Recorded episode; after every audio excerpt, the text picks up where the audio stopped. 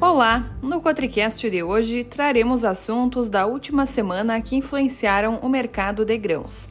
Os ganhos são expressivos na Bolsa de Chicago e vêm em um movimento de recuperação depois das últimas baixas e de uma semana de bastante volatilidade para todos os mercados. Todavia, acabam limitados pelas previsões indicando clima melhor no Corn Belt para os próximos dias. As chuvas daqui para frente não podem falhar, pois se isso acontecer, teremos uma redução de produtividade no milho, já que estamos na fase de polinização. Já na soja, o efeito também seria prejudicial pelo início da floração, que já começa em algumas regiões dos Estados Unidos.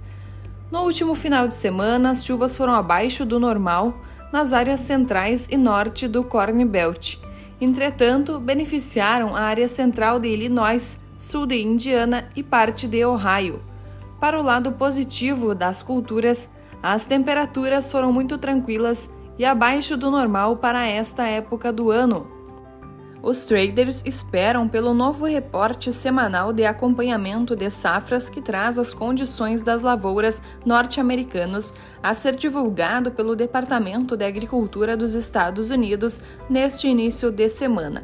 Além disso, atenções voltadas ainda para o novo boletim mensal de oferta e demanda que a instituição traz na quarta-feira, dia 12 de julho, onde são esperados ajustes na produtividade e estoques principalmente.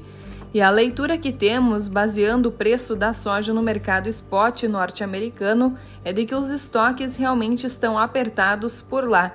No paralelo, há tensões ainda sobre a competitividade e dinâmica de comercialização da soja no Brasil, ao comportamento da demanda e ao mercado financeiro.